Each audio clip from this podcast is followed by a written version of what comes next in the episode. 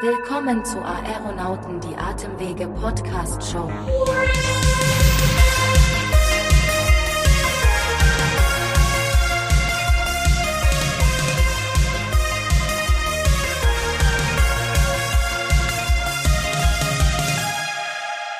Ich freue mich wahnsinnig, dass wir hier sind. Ich mich auch. Nächste Folge. Es geht um Atemwege und es geht auch ein bisschen um Unterhaltung. Also im Prinzip ist diese Atemwege Podcast Show eine Mixtur aus Unterhaltung auf der einen und medizinischen Inhalten auf der anderen. Mein Name ist Sebastian Emergit, ich bin Moderator, ich bin Podcaster und ich bin vor allem nicht allein ähm, für das zuständig, was hier passiert. Äh, ich habe nämlich noch eine wunderbare und eine sehr geschätzte Kollegin mir gegenüber sitzen, ähm, die ist studiert und hoch motiviert, äh, sich jetzt einfach hier auch mal vorzustellen. Hallo. Allerdings hallo, ich bin Florence Randriana Risoa, ich bin Ärztin, Medizinjournalistin und Moderatorin bei YouTube als Dr. Flojo und unterwegs, um über Medizin aufzuklären und im Fernsehen als Moderatorin zu sehen. Und zwar füttern wir euch nämlich hier mit Fakten, Wissenswertem, äh, natürlich auch Fun Facts rund um das Thema Atemwegserkrankungen mit Schwerpunkt auf Asthma und COPD. Und heute geht es insbesondere um Asthma. Sport, Lifestyle und Psyche. Es kommt viel häufiger vor, als man es sich vorstellen kann. Und es ist auch eigentlich viel gefährlicher, als man es immer angenommen hat. Also jedenfalls die Leute, die sich nicht so damit auskennen oder Gott sei Dank nicht davon betroffen sind. Ja, das ist wirklich so, weil wir halt echt meistens gar nicht so mitbekommen, wenn es der Lunge nicht so gut geht. Aber mal was Faszinierendes so nebenbei. Wusstest du, Sebastian, dass die Bronchien mit all ihren Verzweigungen circa 700 Meter lang sind? Das ist so fast zweimal die ganze Laufbahn im Leichtathletikstadion. Ja, das wusste ich. Warum? Ja, wusstest du? Ach, Nein, Mensch. natürlich nicht. Äh, ein absoluter Superlativ. Aber das wirst du wissen. In der Medizin kommt das ja immer wieder vor, ähm, dass dort Beispiele genannt sind, die schlicht nicht vorstellbar sind. Was ein Körper in der Lage ist zu leisten, wie groß irgendwelche Körperteile im vermeintlich Inneren des Körpers sind oder eben genau das, was du eben gesagt hast. Also ich sage es immer wieder gerne, Wunderwelt menschlicher Körper. Genau so ist es. Kennst du aber das Folgende? Es ist Frühling, man hört die Vögel zwitschern, man trifft sich nachmittags auf einen Radler mit Freunden im Park und plötzlich läuft die Nase. Nicht davon, sondern der Rotz raus und man denkt sich, verdammte Scheiße, Pollen, sie sind wieder zurück. Und ähm, das trifft nämlich nicht nur die handelsüblichen Allergiker und Allergikerinnen, sondern vor allem auch die Menschen, die an Asthma leiden, Florence.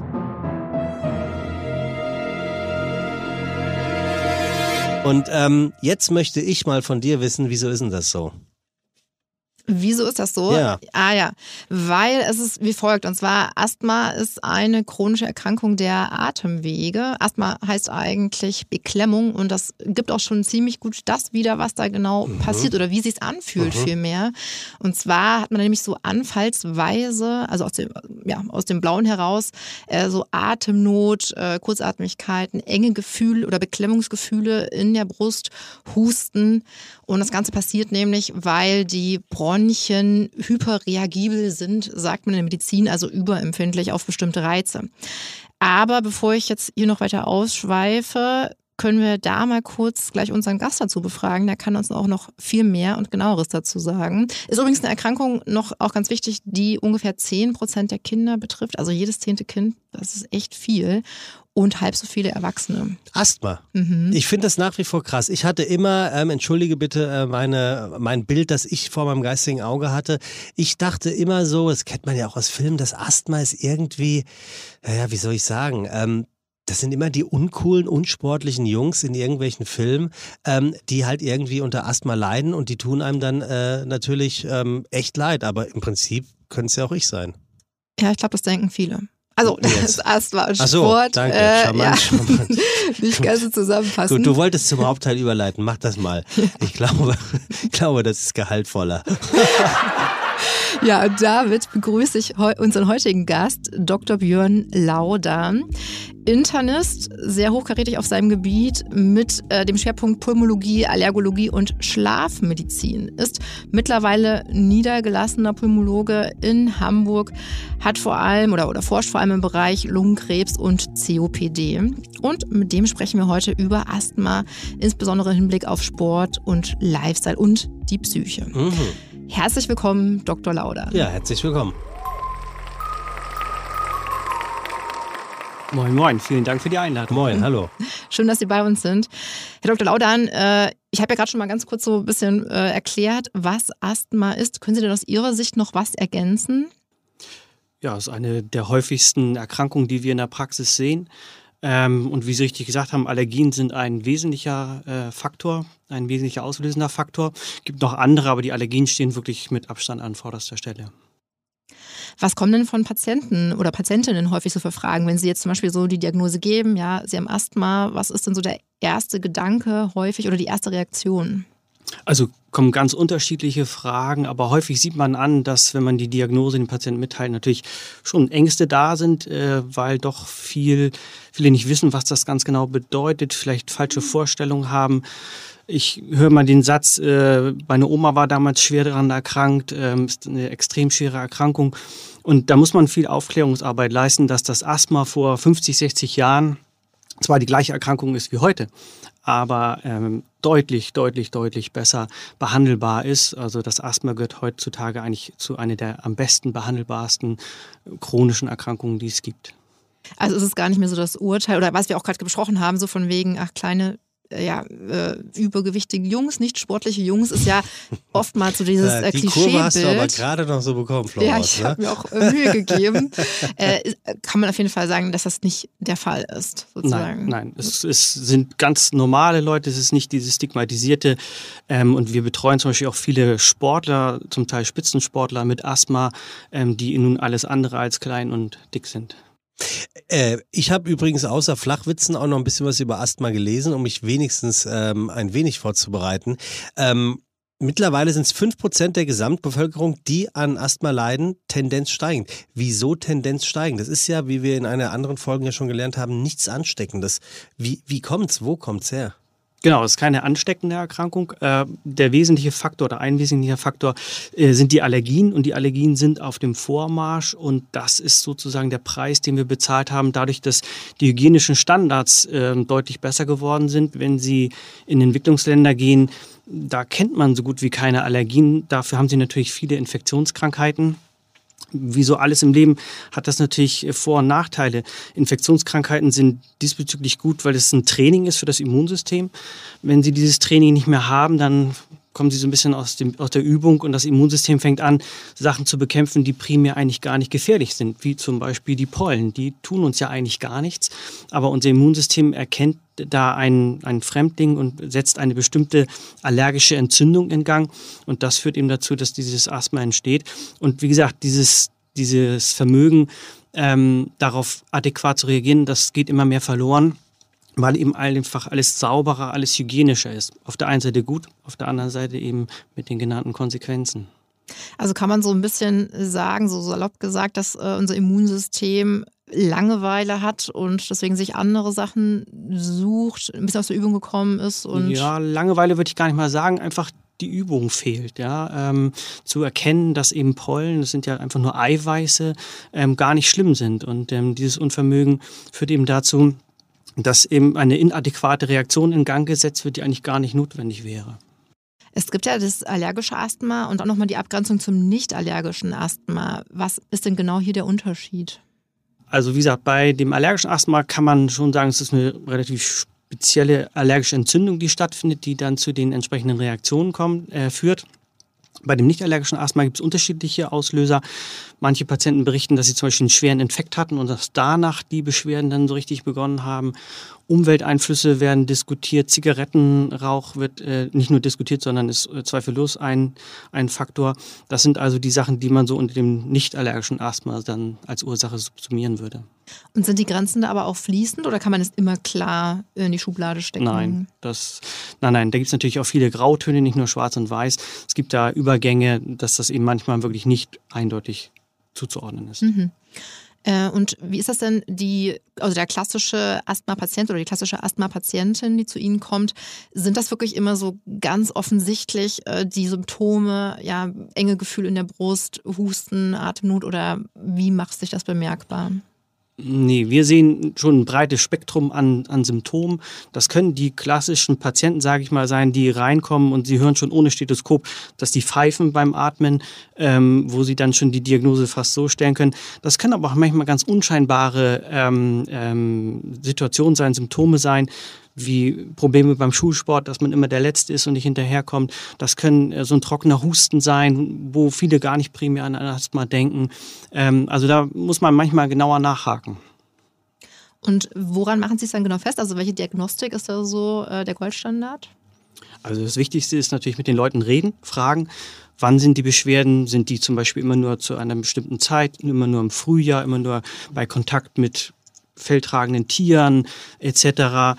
Ähm, wie war das früher als Kleinkind? Gab es da schon Probleme? Also wie gesagt, das Sprechen, die, die Anamnese, wie wir das nennen, ist einfach extrem wichtig. Und danach haben wir natürlich dann entsprechende apparative Möglichkeiten, ähm, zum Beispiel diese Überempfindlichkeit der Atemwege, die Sie vorhin angesprochen haben, äh, die können wir sozusagen äh, testen, äh, wie ausgeprägt ist das. Und das ist eben ein wichtiger Baustein nachher für die Diagnose des Asthmas. Dr. Laudan, wie ist das denn? Viele denken auch, dass Asthma sehr viel mit der Psyche zu tun hat und dadurch ausgelöst wird. Wie ist denn da der Zusammenhang? Ganz klare Aussage, nein. Ähm, Sie müssen sich vorstellen, wenn jemand keine Luft bekommt. Das äh, Kurzatmigkeit ist eines der schlimmsten Gefühle, die man haben kann. Und dass man dann Angst bekommt, ähm, wenn man zum Beispiel weiß, dass nachts man nachts aufwacht und keine Luft bekommt, dann hat das nichts mit der Psyche zu tun, sondern dann liegt das an dieser Erkrankung. Und ähm, deswegen kann man ganz klar sagen, dass Asthma ist keine psychische Erkrankung. Es ist aber schon so, dass ähm, die Psyche Asthmaanfälle trägern kann.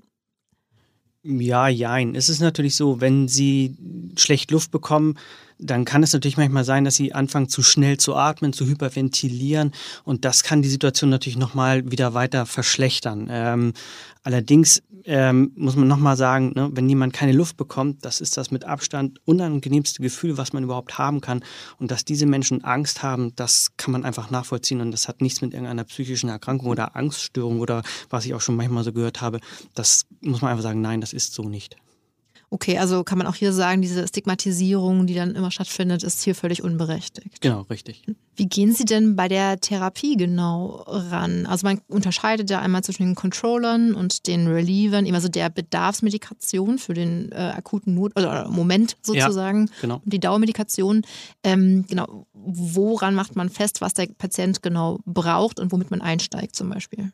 Also wir versuchen natürlich immer den Auslöser auszumachen, um zu sehen, ob möglicherweise auch ein kausaler Ansatz möglich ist. Also wenn jemand zum Beispiel eine Katzenhaarallergie hat, ist es zwar schwer, aber prinzipiell vorstellbar, dass die Katze möglicherweise den Haushalt verlässt. Dann hätte man natürlich einen kausalen Ansatz. Wie gesagt, ich, es ist natürlich sehr schwierig. Ähm, ansonsten sind wir heutzutage sehr großzügig, wirklich einen Controller einzusetzen, also ein, ein Medikament, was diese Erkrankung kontrolliert. Und das sind heutzutage die inhalativen Corticosteroide, die inhalativen Cortisonpräparate die wirklich dafür gesorgt hatten. Äh, ich hatte ja gesagt, vor 50, 60 Jahren war Asthma extrem schwer behandelbar. Und das hat sich äh, grundlegend geändert mit der Einführung dieser Präparate, dieser inhalativen Cortisonpräparate. Die kamen so in den 80er Jahren, äh, wurden die eingesetzt. Und man muss, man muss ja mal vorsichtig sein mit Superlativen, aber die haben wirklich die Therapie des Asthmas revolutioniert zum Positiven so dass man auch heute wirklich nicht mehr sagen muss, äh, wenn ein Patient, Patientin vor einem steht und das hört, dass das wirklich eine super schwere Diagnose ist, wie es eben noch vor ein paar Jahrzehnten war. Das ja. ist heute anders. Ist das bei COPD ähnlich? Nein. COPD und Asthma sind zwei komplett verschiedene Erkrankungen. Ähm, die COPD ist ja eine Erkrankung, wo das, das Zigarettenrauchen ja der maßgebliche Faktor ist, jedenfalls in unseren, äh, in Deutschland, in Europa. Und das sind wirklich zwei unterschiedliche Erkrankungen. Asthma ist heutzutage extrem gut behandelbar, während die COPD ist immer noch eine sehr schwere Erkrankung, die therapeutisch auch schwer anzugehen ist. Auch da hat sich Gott sei Dank in den letzten Jahren einiges getan, aber im Vergleich zum Asthma deutlich, deutlich schwerer zu behandeln. Natürlich gibt es auch Mischbilder, nicht? Sie haben natürlich Patienten, die äh, Allergien haben, die äh, mit 20, 30 ein Asthma haben, rauchen und irgendwann vermischt sich dieses Bild natürlich mit dem alten allergischen Asthma und der COPD die sich dann im Laufe des Zigarettenrauchens eben dazu vergesellschaftet hat. Ich habe nämlich deswegen gefragt, äh, eben, ich habe wirklich gestern eine äh, Dokumentation über äh, den Roland, den Kaiser, gesehen und Roland Kaiser hat irgendwann ja die Diagnose COPD bekommen. Und nicht nur, dass der teilweise lila im Gesicht angelaufen war nach Auftritten, hat man in dieser Dokumentation dann also auch gesehen, wie er nach einem Playback wohlgemerkt sowas von aus der Puste gewesen. Also da ging gar nichts mehr. Also eine, eine gebundene Krawatte, äh, daran war gar nicht zu denken. Aber ein paar Jahre später steht er auf der Bühne, ähm, als wäre nie was gewesen. Und deswegen habe ich eben gerade gefragt, ob das bei COPD ähnlich gut behandelbar ist, wie äh, vorgangs von euch beiden ähm, erzählt, ähm, was das Asthma angeht. Und da war ich schon irgendwie beeindruckt, äh, dass der auf einmal wieder so lostrennen konnte. Übrigens auch Raucher natürlich. Ja, ähm, das ist richtig. Ähm, es geht ihm ja heutzutage deutlich besser. Ich glaube, es ist kein Geheimnis, wenn ich das jetzt hier sage. Ich glaube, das ist aus der Boulevardpresse zu entnehmen, dass er aber auch lungentransplantiert ist. Ah ja, okay. Ja, also äh, und bei, beim Asthma denken wir überhaupt nie an Lungentransplantation. Ah, ja. Das kommt gar nicht in den Sinn. Bei COPD, bei Lungenemphysem ist das was anderes und das ist das Maßgebliche, warum es Roland Kaiser heute deutlich besser geht. Mhm. Wollte ich nur mal kurz reinwerfen, weil ich hatte wirklich lustigerweise just gestern äh, eine sehr empfehlenswerte Reportage übrigens, wenn man den Roland mag. Woran man bei Asthma auch oft nicht so denkt, ist Sport in erster Linie. Also bei vielen ist so der, äh, oder ich sag erstmal Glaube im Kopf, ähm, dass man Asthma hat, ja nicht aus der Puste kommen darf und deswegen sich schonen sollte. Wie ist das denn aus ärztlicher Sicht? Ja, also diese Frage ist eine sehr häufige Frage, die wir in der Praxis bearbeiten. Und viele denken eben, ähm, entweder ich habe Asthma oder ich mache Sport, aber beides zusammen, das geht nicht. Und das muss man sagen, das ist heutzutage nicht mehr so. Patienten mit Asthma sollen Sport machen, können Sport machen. Und ich sage mal mal, bis auf wenige Ausnahmen, ähm, zum Beispiel Geräte tauchen. Da herrschen ganz besondere Voraussetzungen, aber ansonsten können die Patienten jeden Sport machen, den sie gerne machen wollen. Ob nun Joggen, Laufen, ähm, Fahrradfahren, Schwimmen. Und wenn es da ein Problem gibt, dann ist nicht die Konsequenz zu sagen, na gut, dann mache es nicht mehr, sondern müssen wir als Ärzte gucken, warum ist das so? Und das Problem beheben. Und das schaffen wir heute in den aller, aller, allermeisten Fällen auch. Ein Beispiel nur mal, was ich ganz eindrucksvoll fand. Ein Kollege von mir hat das 2005 gemacht, hat Patienten mit Asthma, die noch nie einen Marathon gelaufen sind, äh, eingestellt, medikamentös eingestellt und hat das Projekt gestartet und hat angefangen, mit denen zu trainieren. Und alle, die teilgenommen haben, haben erfolgreich den New York Marathon absolviert. Das zeigt also, dass ähm, wenn man die Patienten gut behandelt, äh, medi äh, vernünftig medikamentös einstellt, dann sind auch solche Leistung wie ein Marathon möglich. Das ist echt bewundernswert. Ich war tatsächlich vor ein paar Jahren einmal dabei, also zum Zuschauen nur beim New York Marathon. Ich fand das da schon sehr beeindruckend, aber dann auch noch die Vorstellung bei einem Asthmatiker, äh, ja, also einem Asthma-Patienten, dass der diese Strecke schafft. Na komm, du siehst doch bei Marathons auch immer irgendwelche übergewichtigen Leute, die auch noch in 5 Kilo ähm, Hamsterkostüm da rumrennen. Da wird es ja wohl der eingestellte Asthmatiker auch schaffen. Ja, ist richtig. Oder? Aber ja, trotzdem, ich finde ich wirklich bewundernswert, gerade mit der Erkrankung. Definitiv. Also es war jetzt auch nur halb ernst gemeint. Äh, ich hätte es nicht gedacht. Also wäre es eine, eine, eine Frage gewesen, äh, die ich mit Ja oder Nein hätte beantworten müssen, hätte ich es mir nicht vorstellen können, dass ein Asthmatiker 42 Kilometer rennt. Hm. Allerdings. Gibt es denn aber, Sie sagen ja, es gibt eigentlich keine Einschränkung oder man kann jeden Sport machen, den man möchte. Gibt es denn aber Sportarten, bei denen man sagt, die sind insbesondere gut für einen Asthma-Patienten oder eine Patientin? Also ich empfehle immer, also prinzipiell das, worauf der Patient Lust hat. Das ist erstmal das Wichtigste.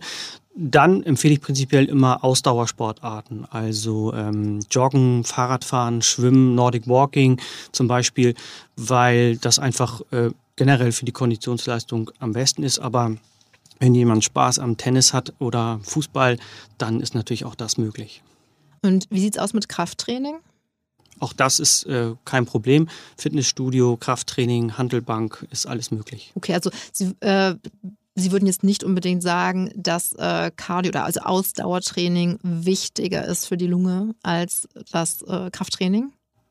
Also ich würde schon sagen, ähm, ich würde persönlich, wenn mich jemand fragt, äh, was, was soll ich machen, würde ich immer Ausdauersport äh, empfehlen, weil ich das für die beste, für das Herz-Kreislauf-System, für die Lunge, insgesamt für die orthopädische Belastung äh, am besten halte. Und deswegen würde ich das empfehlen. Mhm. Können Sie denn irgendwelche Tipps geben, um äh, ja, was Ärzte und Ärztinnen tun können, um ihre Patienten und Patientinnen wirklich mit Nachhaltigkeit zu motivieren, dass sie dranbleiben? Also wichtig ist die Aufklärung, ähm, sich dafür auch Zeit zu nehmen. Das ist natürlich manchmal schwierig. Ähm, und was ich immer wieder feststelle, die wichtigste Aufgabe, die wir Ärzte haben, ist dem Patienten die Angst vor dem inhalativen Cortison zu nehmen. Und wenn man da Zeit investiert und die Ängste, die bei den allermeisten da sind oder die Vorurteile, die die allermeisten Patienten haben, wenn man die aus dem Wege räumen kann und dafür ähm, sorgt, dass die Patienten dann auch regelmäßig ihre Medikamente nehmen und nicht aus Angst vor irgendwelchen Nebenwirkungen, die nicht real sind, ähm, diese Medikamente nicht nehmen. Ich sagte ja gerade, diese Präparate haben ja dafür gesorgt, dass das Asthma in der Therapie revolutioniert wurde. Das kann natürlich nur dann funktionieren, wenn die Patienten das auch regelmäßig anwenden, sonst wird es nicht funktionieren. Und das ist eine wesentliche Aufgabe. Und äh, das Patienten haben ja auch einen Anspruch, zum Beispiel, wenn sie in einem Asthma-Programm sind, auf Schulung und da wird ein großer Teil der Zeit darauf verwendet, eben diese Vorurteile auszuräumen, darüber aufzuklären, wie sinnvoll diese Medikamente sind. Ist es auch sinnvoll, das Medikament wirklich direkt vom Sport zu nehmen? Ähm das kann man nicht so allgemein sagen. Eigentlich sollte es so sein, wenn die Patienten gut eingestellt sind, dass sie nicht regelhaft vor sportlicher Betätigung nun noch ihr Bedarfsspray nehmen müssen. Ähm, das mag sicherlich mal in Ausnahmefällen anders sein, aber eigentlich sollen die Patienten so gut eingestellt sein, dass sie es nicht brauchen. Ja, da haben wir doch einiges gelernt. Äh, ich sowieso. Also ich gehe ja immer davon, bin immer wieder erstaunt, äh, was es alles äh, für Dinge gibt, die es auf der einen Seite zu beachten gibt, aber auf der anderen Seite, wie sie behandelt werden und was mittlerweile alles behandelbar ist. Also es ist ja, für, ich habe auf alle Fälle tatsächlich wieder viel gelernt, ähm, vor allem was dieses Sportthema angeht. Also Sie hatten ja eben auch gesagt, ähm, dass Sie Leistungssportler betreuen. Ähm, hätte ich jetzt so nicht für möglich gehalten da war ich auch überrascht tatsächlich. Ach, mir fällt gerade noch eine äh, Frage ein oder ein, ein Mythos, sage ich mal besser, äh, den man ja als Arzt, als Ärztin sehr gut kennt, ist immer, Cortison ist böse. Das ist ja sehr beliebter, äh, ja, verbreiteter Glaube. Wie ist das denn bei dem inhalativen Cortison? Inwiefern müssen sich da Patienten und Patientinnen Gedanken machen? Also wir kommen ja hier aus dem, aus dem Norden und äh, ich sage mal, das ist ein, ein anderer Schnack ob man ähm, Cortison als Tablette nimmt oder Cortison inhaliert. Ähm, beim Asthma wird es ja inhaliert. Das hat den großen Vorteil, dass wir eine hohe Konzentration in den Atemwegen haben, da wo wir es haben wollen, da wo es wirken soll. Und nur ein Bruchteil davon geht über die Schleimhaut ins Blut über, in den Körper, wo wir es nicht haben wollen. Das hat den Vorteil, dass wir beim inhalierten Cortison äh, Dosierung haben im Mikrogrammbereich. Es reichen Mikrogramm aus, um den gewünschten Effekt zu haben. Während wenn wir das als Tablette einsetzen, was man ja manchmal bei schweren Erkrankungen äh, machen muss, dann sind wir im Milligrammbereich. Und der Unterschied zwischen Milli und Mikro ist Faktor 1000. Wir sind also in der Dosis tausendfach höher. Und das macht eben diese schweren Nebenwirkungen, die, die wir vom Cortison kennen, Osteoporose, Haarausfall und so weiter. Aber beim inhalativen Cortison tritt das nicht auf. Und deswegen, ähm, das ist eben die wesentliche Botschaft, die man dem Patienten mitgeben muss, dass diese Nebenwirkungen eben nicht auftreten und deswegen ähm, das Cortison bedenkenlos eingenommen werden kann. Das sind doch beruhigende Worte, auch sehr wichtig, würde ich gerne nochmal unterstreichen an dieser Stelle. Definitiv. Wir haben heute ja auch noch ähm, einen zweiten Interviewgast hier bei uns äh, in der Show und haben ja eben, äh, als hätten wir es, als hätten wir es geahnt, ähm, schon über Leistungssport gesprochen, also wirklich äh, Aktivität at its best. Und wir haben in unserem Podcast ja auch schon darüber gesprochen, welche Belastungen unsere Lungen heute beispielsweise durch Umwelteinflüsse ausgesetzt sind. Aber wie ist das eigentlich, wenn man die Lunge ganz freiwillig und ganz bewusst einer extremen Belastung aussetzt? Also zum Beispiel als, wie eben auch schon angesprochen, Extremsportler oder Extremsportlerin. Anja Blacher hat 2017, damals war sie gerade mal 27 Jahre jung, als jüngste deutsche Frau den Mount Everest bestiegen. Und überhaupt hat sie als jüngste, als jüngste Deutsche alle Seven Summits, also das sind, weiß das irgendjemand hier? Ja, Herr. Die, die sieben höchsten Gipfel. Ganz genau. Äh, hat sie die sieben höchsten Gipfel erklommen. 2019 war sie zudem die jüngste bislang erste deutsche Frau auf dem K2 aka K2 und 2020 lief sie auf Langlaufskiern von der Antarktis bis zum Südpol. Ähm, damit gelang die längste allein durchgeführte Polarexpedition einer Frau weltweit. Kurz gesagt, diese Frau ist ein Ausdauerwunder. Sie macht sich ganz offensichtlich keine Sorgen um die Belastbarkeit ihrer Lunge. Äh, ich kann mir vorstellen, sie kann nur müde lächeln oder läuft den äh, Marathon in New York rückwärts. Sie ist jedenfalls heute bei uns äh, zu Gast und ich sage jetzt einfach mal herzlich willkommen hier in unserer Atemweg Podcast Show. Vielen herzlichen Dank. Ja, gerne. Äh, also ich, ich bin schwer beeindruckt. Kurze Zwischenfrage, der Kollege, der Kollege vor allem, Markus Lanz hat neulich erzählt, ähm, der, der, der, der größte Unterschied zwischen der Antarktis und dem Südpol sei äh, nachts äh, zu hören, was man da hört. Bei dem einen hört man nämlich gar nichts, weil da absolut Totenstille ist und bei dem anderen hört man verhältnismäßig viel, zum Beispiel das Knacken der Eisschollen und Co. Können Sie das bestätigen? Ähm, wahrscheinlich ähm, meinen Sie Antarktis und Arktis. Absolut, und war nur ein Test. Ja. Sehr gut. die, ähm, die Arktis steht bei mir immer noch auf der Wunschliste ah, okay. der Expedition. Covid äh, hat es leider noch nicht erlaubt, dass ich einreisen durfte. Aber ähm, tatsächlich ist die Arktis gar kein Kontinent, sondern einfach nur Eisschollen, die auf bis zu 4000 Meter tiefem Wasser schwimmen, während die Antarktis ein solider Kontinent ist mit äh, fester Platte darunter. Florence, ich habe gerade meine Liste verglichen, was auf der draufsteht und ich habe ein wirklich langweiliges Leben. Wirklich. ich, hab, ich war auch gerade ganz beeindruckt, dass du das nochmal alles aufgezählt hast. Und da habe ich mich gefragt, wenn man schon so wahnsinnig tolle Sachen gemacht hat und Ziele verwirklichen konnte, hat man da überhaupt noch ja, Sachen auf der To-Do-List oder auf der Bucket-List, die man machen möchte? Ich glaube, das kennen wir alle. Je mehr wir uns in ein Thema vertiefen oder je mehr wir entdecken, desto mehr neue Dinge ähm, äh, kommen in unseren Horizont oder in unser Leben, die uns dann auch nochmal interessieren, inspirieren oder die unsere Neugier wecken. Sei es jetzt eben neue Länder erkunden, neue Berge besteigen, ähm, neue Regionen bereisen, neue Kulturen kennenlernen. Und ähm, so ist eigentlich mit jeder Expedition meine Neugier auf die Welt da draußen gewachsen und nicht kleiner geworden. Aber ich äh, will mich auch nicht treiben lassen, jetzt immer noch einen Rekord oder Superlativ drauflegen zu müssen, sondern es kommt, was kommt und aber, da wird es, glaube ich, immer was geben. Aber ähm, was bei dir schon relativ früh kam, waren ja, glaube ich, äh, die Liebe oder das Entdecken für die Berge. Und äh, du kommst ja aus Bielefeld, also vermeintlich flach. Ähm, wie, wie, wie, wie hast du die Berge für dich entdeckt? Wie kam das? Das kam eigentlich ähm, wirklich per Zufall. Ich war 2013 in Peru, das allererste Mal Backpacken. Und ähm, da gab es zwei Schlüsselerlebnisse. Das eine war, wir hatten noch anderthalb Tage Zeit in unserer Reiseplanung und es war ein Vulkan in der Nähe von dem Ort, wo wir waren. Ich dachte, spannend. Ich will unbedingt mal einen Vulkankrater sehen. Das kenne ich nur aus Filmen und Büchern und nicht live. Und ähm, dann bin ich tatsächlich im Endeffekt von Seelevel Düsseldorf, wo ich da zu der Zeit gewohnt habe, innerhalb ähm, dieser zwei, drei Tage, die ich da ähm, jetzt in Peru schon war, ähm, auf 5800 Meter hoch und fand es äh, spannend. Und dann später ging es weiter in demselben Urlaub zu Machu Picchu, das erste Mal tracken, das erste Mal im Zelt schlafen, das erste Mal all dieses Outdoor-Leben entdecken. Und da ist eigentlich diese Faszination entstanden und so ging es dann mit den nächsten Urlaubsreisen weiter und ich habe das dann in der Regel mit eben großen Bergbesteigungen verknüpft, kombiniert und die Liebe zum Bergsteigen oh. ähm, ist entstanden. Mal sagen, wer Vulkan, der kann, ne? Ach ja, ein typischer Sebastian. Äh, wie trainiert man denn seine Ausdauer? Also wie hält man sich dann fit, um sowas zu schaffen?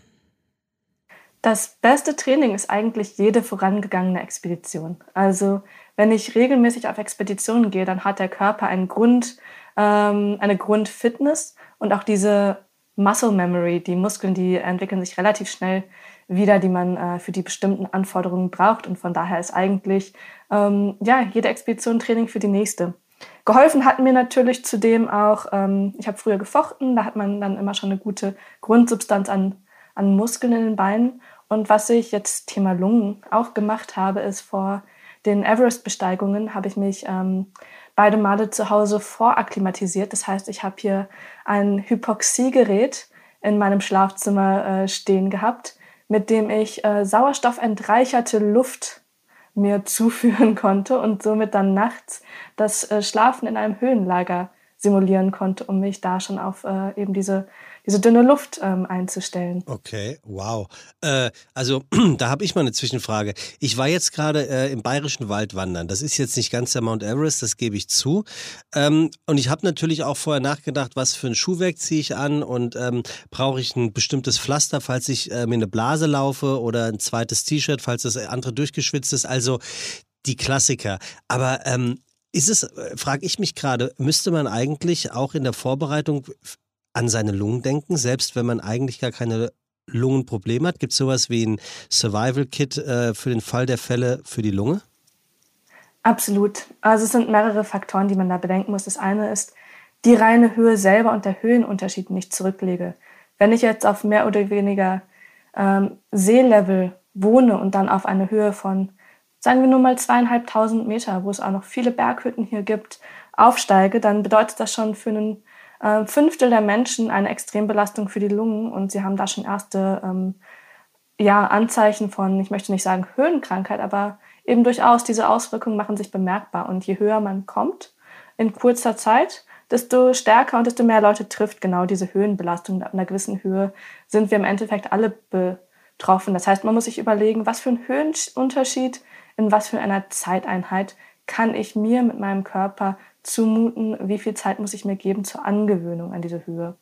Und das andere ist ähm, tatsächlich auch äh, das Medizinische.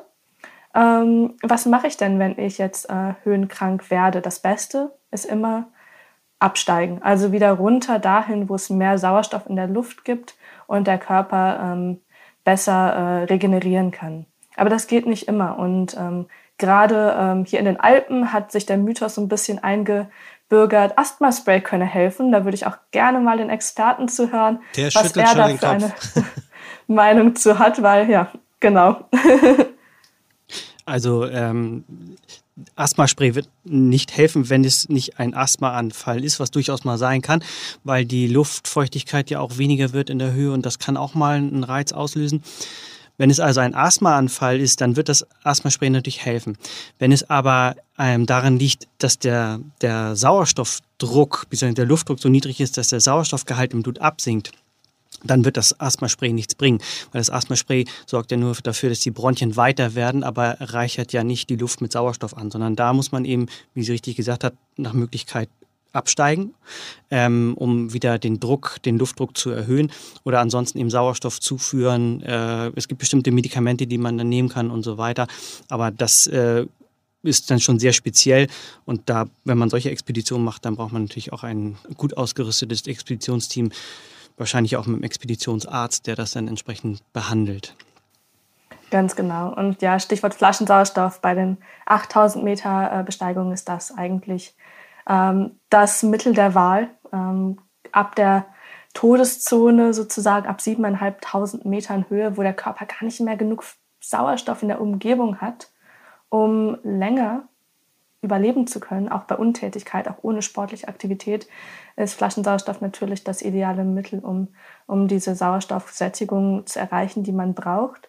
Und als Notfallmittel sind dann noch solche Sachen wie Nifedipin oder Dexamethason ähm, häufig in ähm, in den ähm, Medizin ähm, Notfallkits äh, mit drin, um dann im Fall des Falles gegebenenfalls intervenieren zu können. Wie, wie wäre das denn, Anja, wenn, wenn ich, ähm, also ich, ich laufe fünfmal die Woche äh, jeweils so acht Kilometer. Also ich bin, was Dauerlauf angeht, bin ich gut unterwegs. Und würde auch sonst sagen, dass ich äh, sportlich nicht ähm, die faulste Socke auf diesem Planeten bin. Ähm, und ich bin jetzt gerade 2000 Meter halt nur im eben benannten Bayerischen Wald und das waren, glaube ich, 22 Kilometer. Das hat gut funktioniert, drauf und runter. Was würdest du mir und dir denn zutrauen? Also bis wohin würdest du mich mitziehen können und ohne, dass ich jetzt großartig äh, die Höhenmeter trainiert habe? Wo würdest du sagen, ist für einen, ich bin dann ja wahrscheinlich doch ein Amateur, wirklich die Grenze zwischen ja fast schon Leben und Tod? Es ist sehr, sehr schwer zu sagen. Na, jetzt streng ähm, dich es gibt mal fast keine, keine Faustregel. Also was wahrscheinlich bei dir gut sein wird, ist der äh, VO2 Max, also diese Maßeinheit für das Lungenvolumen. Ähm, allerdings hat man festgestellt, die ist ab einer gewissen Höhe gar nicht mehr richtig aussagekräftig. Die hilft dir bis zu, sagen wir mal, 5000 Metern. Aber darüber ähm, ist es egal, ob du ein Lungenvolumen wie ein absoluter äh, extrem Ultra-Trail-Läufer Kilian Jornet hast oder ein durchschnittssportliches äh, Lungenvolumen. Ähm, das Zweite, was wichtig ist, Kapillarisierung. Ich glaube, das ist sogar viel wichtiger. Wie viel ähm, ist dein Körper in der Lage, dass ähm, er das Sauerstoff von den Lungen in die Muskeln transportiert? Also wie gut funktioniert dieser Sauerstofftransport innerhalb des Körpers? Und äh, je besser diese Kapillarisierung ist, und das kann man eben auch durch Ausdauersport gut trainieren, desto ähm, länger funktioniert es dann eben auch auf Höhe wo dann ähm, allerdings das Blut immer dicker wird, ähm, weil es versucht, unbedingt diesen Sauerstoff noch irgendwie zu transportieren, wenn er zu knapp wird. Ähm, und was uns dann eben zu der Blutsauerstoffsättigung führt, die dann ähm, trotzdem auch ähm, langfristig abfällt ähm, und aber als Maß der Dinge genommen wird, aber wiederum hinterher dann nur schwach Aussage mhm fähig ist. Also da gibt es ein paar Faktoren, ja. Herr Dr. Lauder, Sie hatten eben noch äh, ganz kurz die Hand äh, hier bei uns gehoben. Jawohl, also zwei Anmerkungen. Ähm, einmal finde ich das toll, was die Dame leistet. Ähm, und ich selber bin auch gerne in den Bergen und hatte auch schon die Möglichkeit, ähm, den Kilimanjaro zu besteigen und weiß, was es heißt, wenn man da oben steht und hechelt. Ähm, man muss aber ganz klar sagen, das hat natürlich nichts mit normalem Freizeitsport zu tun. Und äh, wenn man zum Beispiel solche Höhen, sage ich mal, alles was über 4000 Meter ist, das muss man äh, mit einem Arzt absprechen.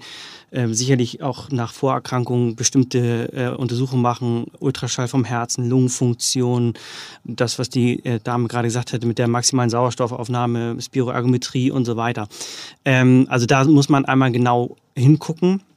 Und die zweite Anmerkung ist, ähm, ich hatte ein Projekt, ähm, das wir eben zeigen wollten, Patienten mit sehr schwerem Asthma, was so 5% aller Asthmatiker betrifft, also wirklich sehr schwere, äh, sehr schwer erkrankte Patienten, die man heutzutage auch deutlich, deutlich besser behandeln kann als noch vor 10, 15 Jahren, hatte ich das Projekt, äh, dass wir die auch auf die Berge bringen wollten, weil ich eben auch gerne in die Berge gehe. Und wir hatten das Projekt, dass wir sie auf einen so 2200 Meter hohen Berg äh, äh, bringen wollten.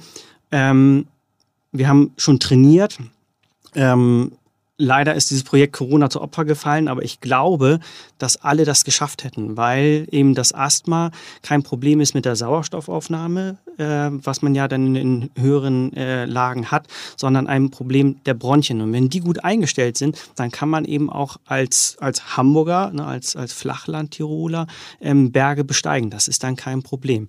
Also ich bin, wie gesagt, fest davon überzeugt, wir konnten es noch nicht beweisen, aber ich bin fest davon überzeugt, dass wir alle Patienten mit schwerem Asthma auf diese Höhe ohne Probleme gebracht hätten. Mhm. Wow. Na, also, drücken wir nochmal die Daumen, dass das noch funktioniert. Ja, also du sagst ja immer so gerne, wir haben heute viel gelernt. Ich habe heute richtig viel gelernt. Also wirklich. Das ähm, ist doch schön. 5000 packe ich und äh, wenn ich ein bisschen trainiere, dann äh, rufe ich Anja an lass, und äh, leih mir hier dieses äh, Sauerstoffgebläse fürs Schlafzimmer aus und äh, dann sage ich mal so, hier, K K2, here I am. Ja, auch da, äh, ich kenne diese Geräte auch. Ähm, auch das sollte man vorher mit seinem Arzt besprechen, ob das eine Option ist, äh, weil, wie gesagt, damit simuliert man ja einen niedrigen Sauerstoffpartialdruck äh, und das muss man vorher einmal absprechen. Ja, guter und wichtiger Hinweis. Ja, Immer in Rücksprache mit dem Arzt oder der Ärztin. Ja, vielleicht, vielleicht gar nicht so schlecht. Aber ähm, wir haben wirklich eine ganze Menge heute gelernt, oder, liebe Florence? Auf jeden Fall. Also wirklich für mich oder, oder fand ich nochmal sehr wichtig, dieser Punkt eben, dass für Asthmatiker eben Sport total wichtig ist und man eben nicht denken sollte, ach nee, ich darf nicht aus der Puste sein, weil einem das sonst nicht gut tut. Im Gegenteil. Ja. Also, dann bleibt uns eigentlich äh, jetzt gerade nicht weiter mehr, als uns bei unseren beiden Gästen zu bedanken, ähm, dass sie sich die Zeit genommen haben. Äh, liebe Anja auf der einen Seite und äh, der Herr Doktor hier bei uns auf der anderen. Ähm, und unseren Hörerinnen und Hörern äh, doch ans Herz zu legen oder an die Lunge zu legen, äh, diesem Podcast zu folgen, den es ja überall dort gibt, wo es Podcasts gibt. Ganz genau so ist es. Oder? Also, in diesem Sinne, ähm, geht gerne auch mal in die Bewertungen und äh, in die Kommentare. Lasst was da, wie ihr das Ganze hier findet. Und äh, ich würde sagen, ganz herzlichen Dank fürs Zuhören. Und bis zum nächsten Mal. Au revoir.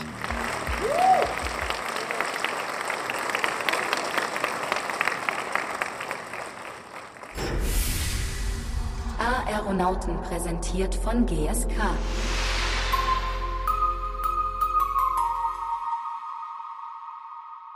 Dieser Podcast wird produziert von Podstars bei OMR.